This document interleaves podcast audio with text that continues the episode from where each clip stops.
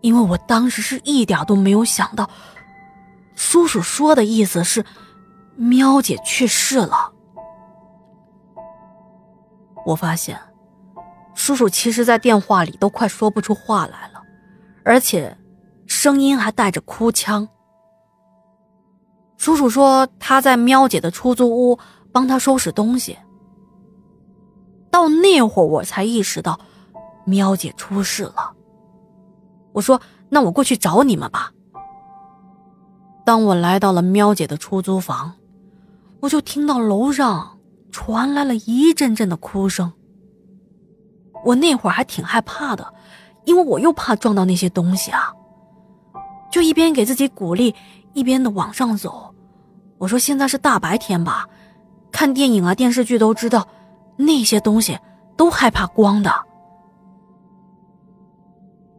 当我来到了四楼，我看到门是开着的。喵姐的男朋友小强哥和叔叔正在屋里头收拾东西。当我见到叔叔，发现他苍老了很多，面色晦暗，两只眼睛都是红肿的。我问叔叔：“你们为什么搬家呀？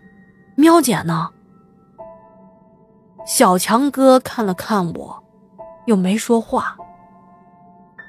而叔叔当时我知道他是强忍着悲痛跟我说：“说喵喵走了，不在了。”他说完，转身擦着眼泪，就走到房间里去了。我想，他应该是不愿意让我们看到他在哭吧。我又看向了强哥。很明显，他也是刚哭过，眼眶里红红的，神情显得特别的疲倦。我知道强哥和喵姐以前是同一个年级的，不同班，在初中的时候就已经交往了，算下来他们也相处了很多年。本来再过个两三年就可以结婚了，可是没想到，喵姐却出事了。他坐在沙发上抽起了烟，对我说：“喵姐因为急性心脏衰竭去世了。”当我听到这个消息，我觉得不可能啊！他跟我入职之前都参加过公司的体检，体检的结果非常的健康。这过去才不到两个月，而且当时喵姐连二十岁都不到啊！怎么可能心脏衰竭呢？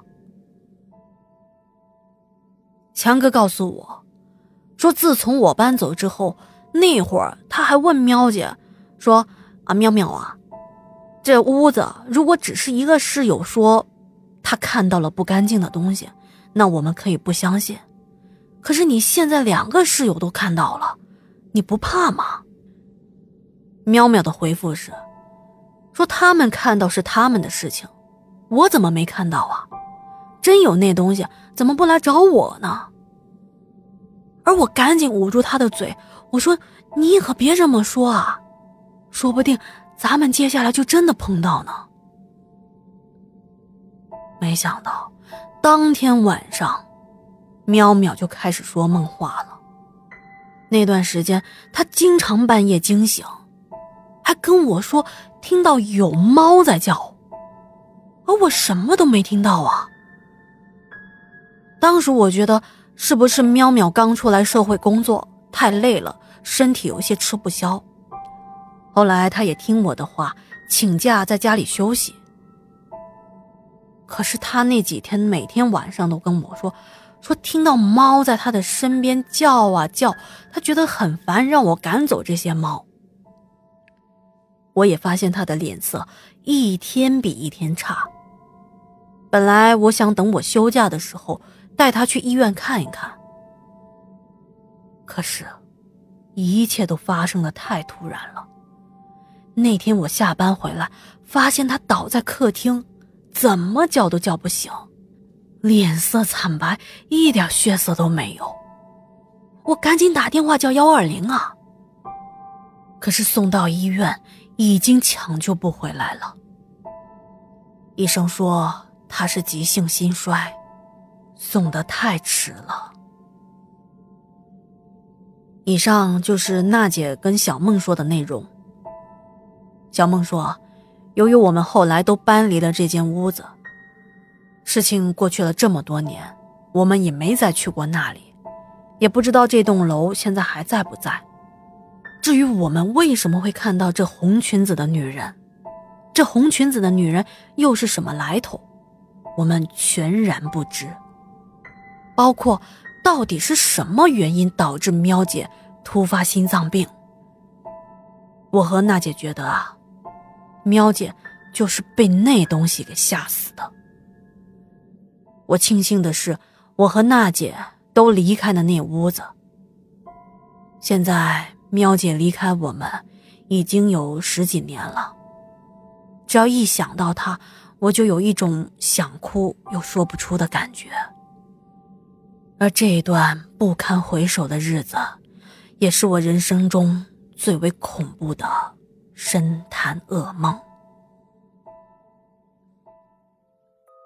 哎，好了，这两天啊，连续讲小梦的这段经历，哎呀，我感觉到心口也是特别的发闷呐。可惜了，花样年华的少女莫名的殒命出租房，这真是一个沉痛而且令人惋惜的故事啊。